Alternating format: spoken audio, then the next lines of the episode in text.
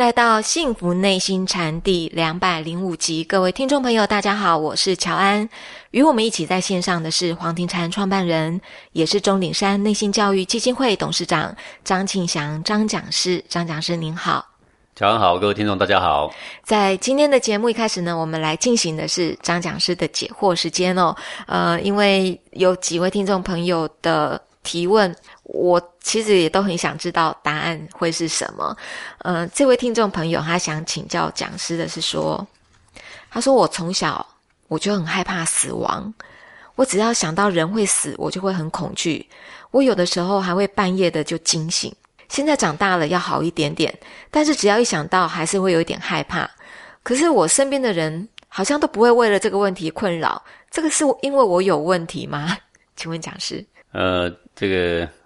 一般的人把这个死亡想象的很痛，哦，或者是把它想象的很可怕啊，很害怕啊。但是说不定我们在死亡那一刻竟然发现是个旅行，你信不信？嗯，不太相信，很愿意相信，但还是会很怕。哎，这个忐忑不安，我想是难免啊。嗯，但是我想多数的死亡就像睡着了一样啊。嗯哼，只不过现在的人自我糟蹋哦，把身体搞得。这个很糟糕啊，然后大半都是在病痛的时候过世的。是，哎，各位有牙痛过吗？有啊，那可真是很痛了，对不对啊？也许死亡并没有牙痛那么痛啊。啊，各位曾经脚去撞到桌子吗？哦，那也是很痛了，对不对？也许死亡没有那么痛，也许没那么痛，也许他只是慢慢的虚弱，他嗯，就是像我们想睡觉，眼皮睁不开，沉沉睡去。大部分也就是如此而已了哈。不过，这种如果我们一生是病，然后漫长的这种治疗过程，比如说两三年都躺在病床上啊，那个才是真正累人的事情啊。对，好，呃，这个死亡是一个另外一个生命的重生啊，是我们生命的一种转化，就是像什么呢？像水啊，气化了，它是水的形态的一种转化，或者是像冰变成水了。是一种转化，对，是一种转化。其实，你这个灵性是永远不死的啦。是，这个灵性呢，只会转化。好，各位就像太阳一样，太阳不死的啦。太阳是今天转明天，明天转后天而已啦。嗯，哎，是。它这个像一阵风一样啊，这一阵风永远都是这一阵呐。嗯，没有别阵啊，在地球里面吹来吹去就是这一阵呐。好，这一阵风打在你脸上，明天呢又是别阵风打在你脸上，它是一阵一阵就是这样而已啦。死亡的真相其实并不是很可怕。对，那讲师您这样说，是无疾而终哦。也许这样，它就是一个转换嘛。对，古人大半都无疾而终啊。好，那现在有个恐惧又来了。这位听众朋友他就说：“我只要身体不舒服，我就会担心自己生病了。这个害怕、紧张又很多疑，我不敢去看这个健康检查的他的报告，因为感觉上那个坏消息呀，在我脑子里面总会一直出现那样那样的画面。”嗯，我这个时候我就会很慌张，头也会非常的疼。我到底要怎么样去克服这样的心理？怎么克服？需要克服吗？他这个根本没事，但是没事就会很紧张哈。嗯，他这个心理啊，反而容易生病。对他现在正用他的这种习惯性的心情啊，是正在为他酝酿别的疾病。嗯，啊一个开阔的人哦，他的代谢很好。一个心情非常苦闷的。抑郁的啊，非常恐惧的人呐，他的所有的新陈代谢都变得缓慢，他的这个自我免疫的能力都变弱。是，他等于是用他的心情在召唤疾病。是，用心情在召唤疾病。哎，这个常常很郁闷的人，那么他得各种癌症的机会是比那种开朗的人大得多。嗯。呃，我曾经在电视上看过这样一个画面嘛，一个大概九十几岁的老先生吧，啊，一个原住民嘛，然后因为体力还很好嘛，还可以山上这样跑来跑去呀，还可以抓野猪嘞哦。那这个记者采访他的时候就很好奇呀，啊，老先生你几岁啊？哈哈哈，九十几，九十几的 哦，你还可以跑，还可以抓山猪啊？他说啊，这个很平常啦，这个没什么。然后问他这个。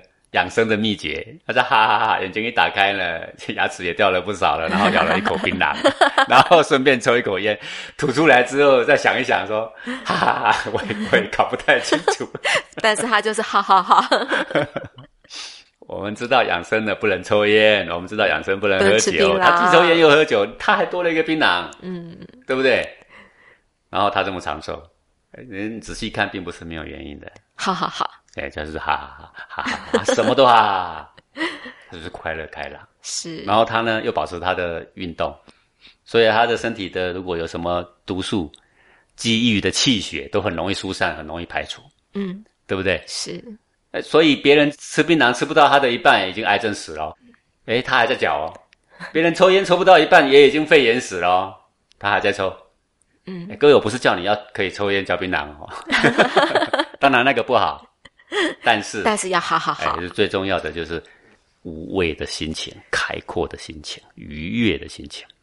你如果真的怕生病，你就赶快让心情开阔，好愉悦。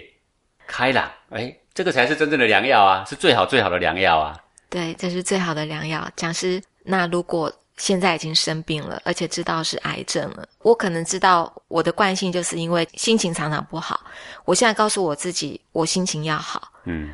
可是我笑不出来，因为得了癌症的朋友知道，可能西医来讲就希望说你赶快做割除，哇，那个是很恐怖的一件事情。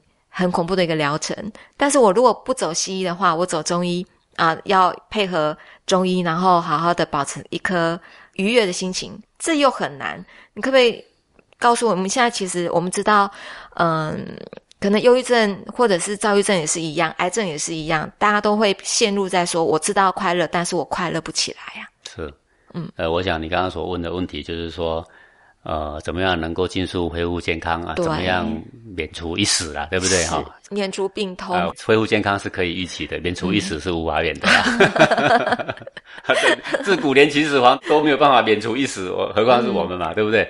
嗯，应该是说已经跳脱，希望无疾而终。可是现在他就是在疾病的过程当中。是，嗯，那么这个老天爷造人的时候造的非常的精细呀。这个人只要正常生活、正常饮食。有了一个良好的存心呐，本来也是不应该生什么病的，好，因为他的维护系统都给你造好了嘛。是，人是非常精密的，自我维护、自我修复的系统，呃，完美无瑕的造在你的身体里面嘛。嗯，那除非你自己先摧毁你的维护系统嘛。是，那我们的这个生活作息要先正常，饮食呢啊要洁净，好，然后呢。这个营养素啊要均衡，那么心情要放开阔。我脑子说心情要放开阔，可是对做不到。那么做不到，这个是禅学的范围，好，哎，也可以是心理学的范围。但是我们先要知道说方向就是这样。是饮食一定要这个综合，嗯，好，干净。是生活作息啊，一定是。顺着大自然的规律，你千万不要跟大自然拔河。有的人会告诉我说：“老师啊，你看哦，我呢也素食，这么干净，对不对？嗯。然后呢，我呢也很规律的生活，然后呢，我也有听你的话，也有站桩，对。然后也有静坐，对。哎，为什么我得癌症呢？嗯。好，各位是不是会有这种疑虑呀？对。那就可见得还有一个更大的因素没有把它去除掉。啊，那个最后我发现，那个最大的因素往往都是心情。就是你很刚烈，你每天跟人家作对，好，或者是你很哀伤，或者是你很恐惧，好，你拘拘逼逼的，哎，拘拘谨谨的，好，你没有一刻是轻松的，哎，这个人呢，只要一不轻松哦，全身的气脉关窍全锁死，嗯，就是他的代谢、他的循环呐，他的功能可能不到原来的百分之五十，你的自体免疫力呢大幅的下滑，那这个时候呢，哎。你好不容易维持了这些很好的作息习惯啊，很好的饮食啊，它还抵不过一个恶劣的心境，是我们心法没练好。对，心情要轻松愉悦，嗯，这样还不够，还不够。对，简单的说，就是要有一种时时为人好的心呐，时时为人好的心。那也有人这样子讲说，老师啊，你看哦，这个人哦。这么善良，这个人哦，每天都在做志工，这个人哦，也都在帮人，对不对？那他为什么又得癌症呢？那因为这样啊，他天天喝可乐啊，然后呢，他三更半夜才睡，是不是又替这些不好的疾病，是不是又塑造了一个环境？是的。好，那你好不容易有了一个慈悲的心，但是呢，还是抵不过那个摧毁的力量。嗯，而最后呢，还是会走上这一条路。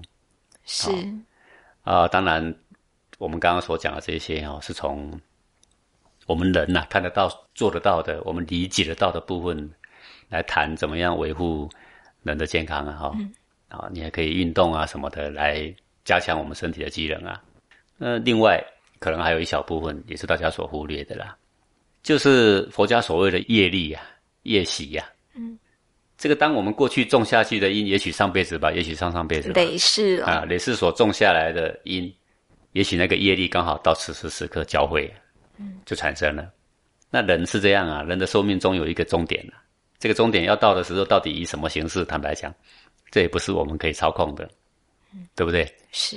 好，那也许你心情也很好，你心里也很慈悲，你作息都很好，你吃的也很洁净，哎，但是呢，这个功德不够，业力也没有还完，然后不是不报啊，是时候未到，这会不会呢？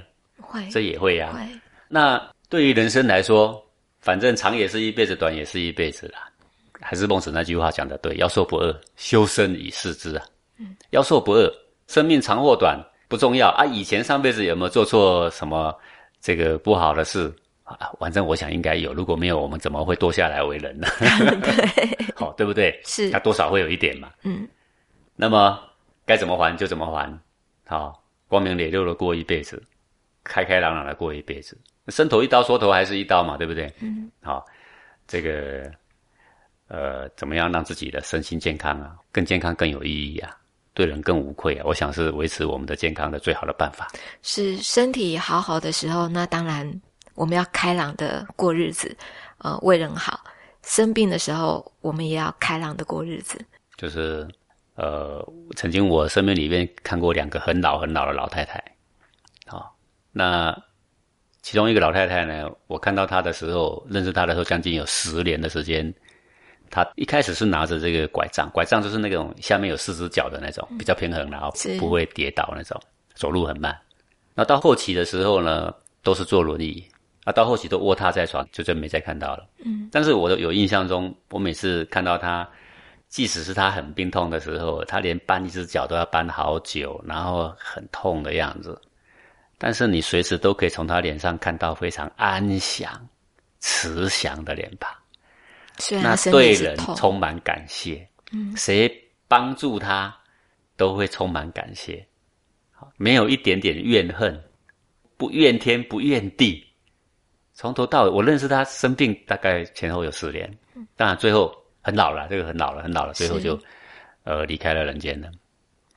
就是我每次看到的时候，我都会在旁边慢慢的欣赏，欣赏什么？那种慈祥的脸庞啊。在这种病痛之下，是怎么没有怨言呢？各位，你看过病痛的人，家里如果有一个老人病痛，骂东骂西的，有没有发现？对呀，对，这也没服侍好，那也没服侍好，这也不好，那也不好，你有没有发现这个事情？对，但我在他身上是完全看不到。好，这个就是我们要学习的东西啦。是。好，呃，怎么样的？既然是病痛不得已要发生了，那你怎么样还是问心无愧的过这些时光？你自己安心，别人也安心，是对不对？是，好，你不会迁怒，你不会把你的痛苦带给别人，痛苦就在身上自己承受嘛，对不对？嗯。但是表达出来的就是无怨无悔啊，不表示他不痛苦哦，但是他痛苦就是痛苦，仅仅止于这个病，而不因此而生烦恼。嗯。好，而我们看他是无怨无悔的，心甘情愿的接受下来。好，那另外一位呢，也是一个老太太，活到九十几岁。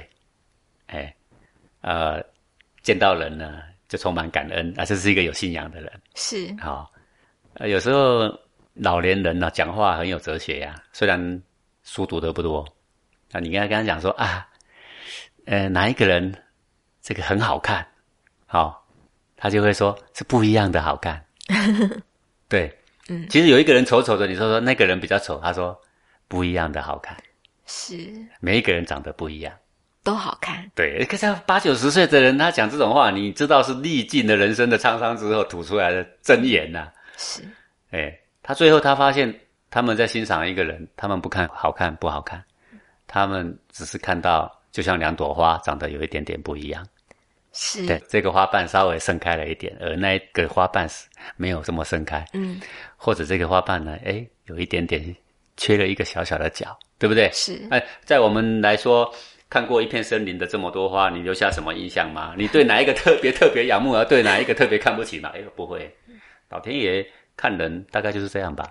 那些有德性的老人家看人，大概也是这样吧？是对不对？你经历过这个岁月，你就看到那种“妖兽不恶，修身以事之”。哎，真是应验孟子这种话。孟子这种话，嗯，在字里行间你不好解释，但是你当你看到这种人的时候，你就完全了解说：“哎呀，这不就是这个书里面所写的意境吗？”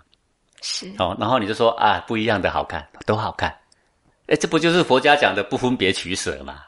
是，不就是这种大智慧吗？然后你从他的脸上，确实真的，你发现他对人没有分别，唯一有的就是同样的爱护，同样的爱心，同样的祝福。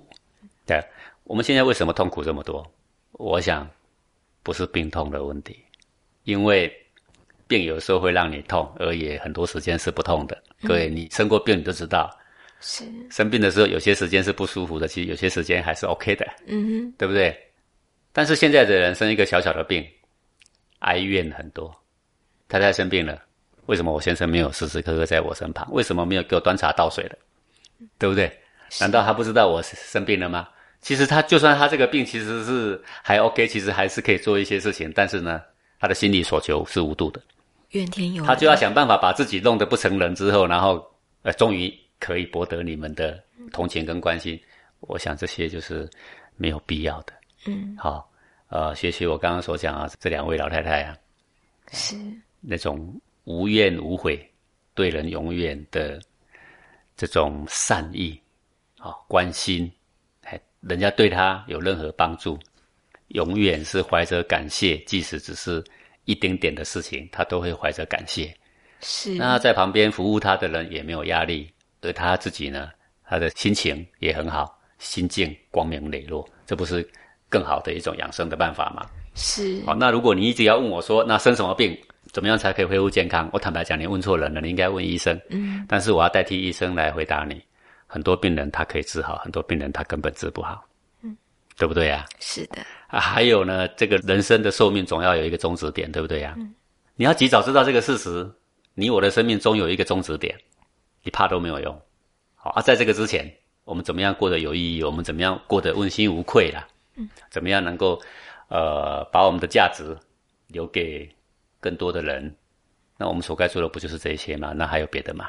是的，谢谢谢谢讲师跟我们讲这番话。嗯，都会知道怎么样面对自己的生命哦。不管有病痛没有病痛，其实真的是敞开开朗的过这一辈子是最重要的。但我们也知道，人有很多的恐惧，包括我们刚刚讲的，对死亡会恐惧，对生病会恐惧。这位听众朋友是对世界末日有恐惧，嗯，他说在二零一二年过后呢，几乎每一年都会有人在网络上宣传世界末日。现在的天气变化无常啊，社会也动荡不安啊，逐渐的也会让人开始相信这个末日是越来越近了。假如世界末日真的来了，讲师，我们应该怎么去应对呢？世界末日来的时候的真相就是一种非常大的心情的动荡。还是心情的动荡，就是这一回事而已，不然还有什么事吗？不是世界砰，然后就不见了。呃，那唯一影响你的是什么？心情很动荡，不然还有什么吗？是，对不对？那人生早晚都是死了。嗯，我们先不要讲世界末日啊。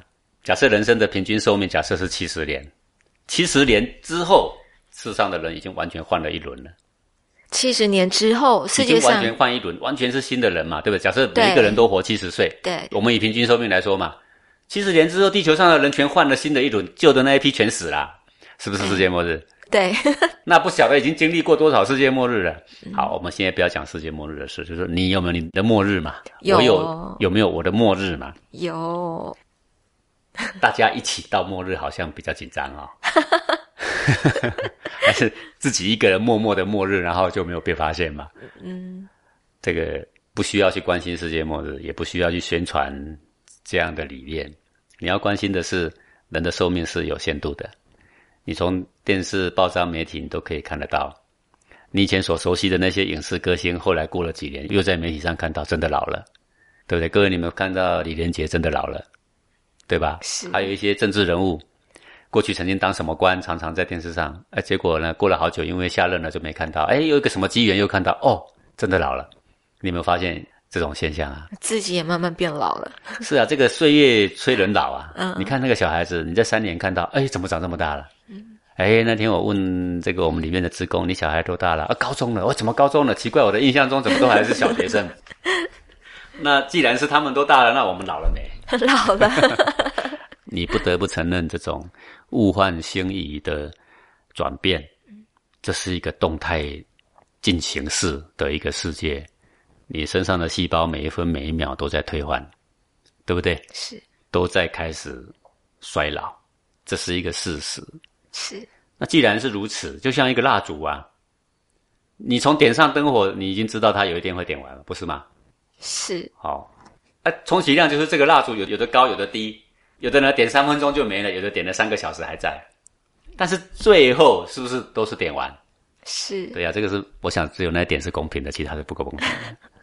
为什么讲知道我们这么多人会感觉到恐惧的事情，对你来讲，你讲的就是云淡风轻。哎，我觉得活着的时候是不公平的，死的那一刹那是真的是公平，很公平。光溜溜的来，光溜溜的去呀。是。哎，有的人光溜溜的来是没有错，哎，咬着金汤匙来的呀。是。但那个还是公平，为什么？因为他上辈子做的，天地还是公平的，还是公平。那走的时候呢，光溜溜的走，什么都带不走，哥对不对呀？那一刹那绝对公平。任你在世的时候埋怨多少的不公平。只是制造你身中更多的癌细胞而已，你别埋怨了吧，嗯，对不对？哎，就像我刚刚讲的那两个老奶奶，你学一下。如果我今天生病了，难道你要你的先生一回家上班了回家已经够累了，然后还要看着你的哀怨的眼神，然后你还要埋怨一下你为什么没有请假带我去看医生吗？他即使给你只是小小的帮忙，难道你不能和颜悦色的非常感谢的说谢谢你啊？如果没有你给我这样的照顾，哎呀，那我真是麻烦了。对不对呀？是，你转个态度看看。是，不要一直埋怨别人对你没有帮助，但是只要有一点点小帮助，我们就发自内心感激人家。你测验看看嘛，你看看你得到的帮助是会更多还是更少？我相信，即使没有得到更多的帮助，你会得到更多的敬重。还有生病如果还唠唠叨叨，还会埋怨别人，真是够讨厌的。哎，那真的是嘞。对不对？那些没生病的想帮助你都不太敢接近你，哎，又不敢跟你多说话，多说话，待会会不会又打开了那个埋怨的话匣子？会不会又想让我想走走不开？会不会？他也会呀。如果跟你讲两句话，就觉得哎呀，真是跟你讲话如沐春风，真是舒服啊！啊，原来你这么善解人意呀！哎呀，你虽然已经生病了，但是你的心胸竟然是如此的豁达。只要有时间，就恨不得多跟你讲两句话。你信不信啊？是。哎，所以这个。我们自己啊，是一个不好的机缘的制造机，自己往往还没有发现。嗯，但是你可以一转念，你可以是一个很好的、良好的机缘的制造机。那你何不试试看？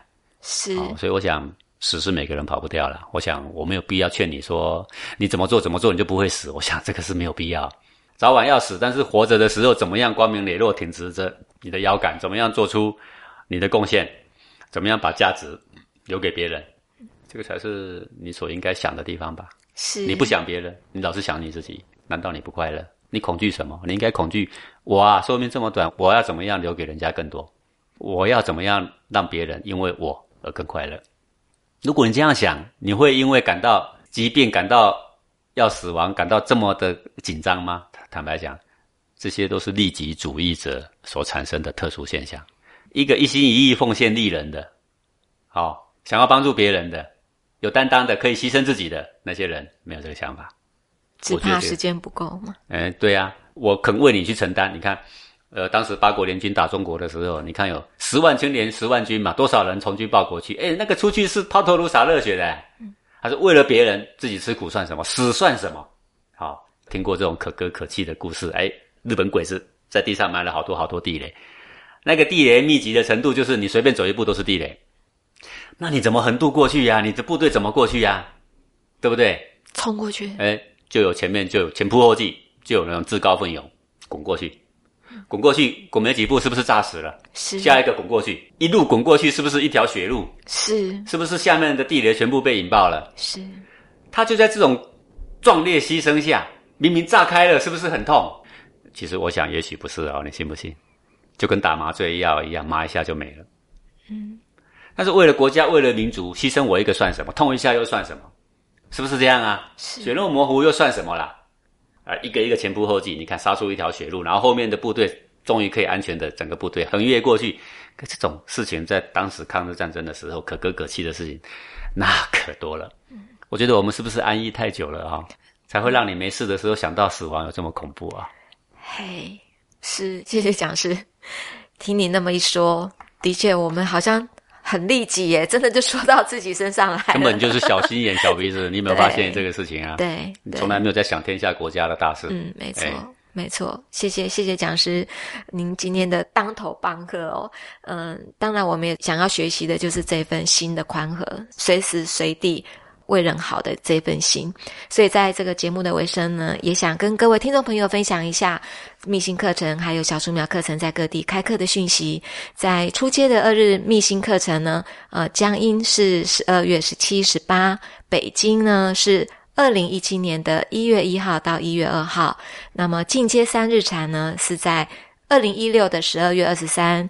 到二十五，在黄庭书院有进阶的三日禅小树苗内心成长营的部分呢，呃，在十二月的十七、十八，黄庭书院有三部曲，呃，在我们的北京一样是十二月的十七、十八，北京是五部曲，呃，还有更多的相关讯息呢，也欢迎大家利用微信平台关注黄庭禅和小树苗的微信公众号。感谢各位听众朋友的收听，我们下次空中见喽，拜拜。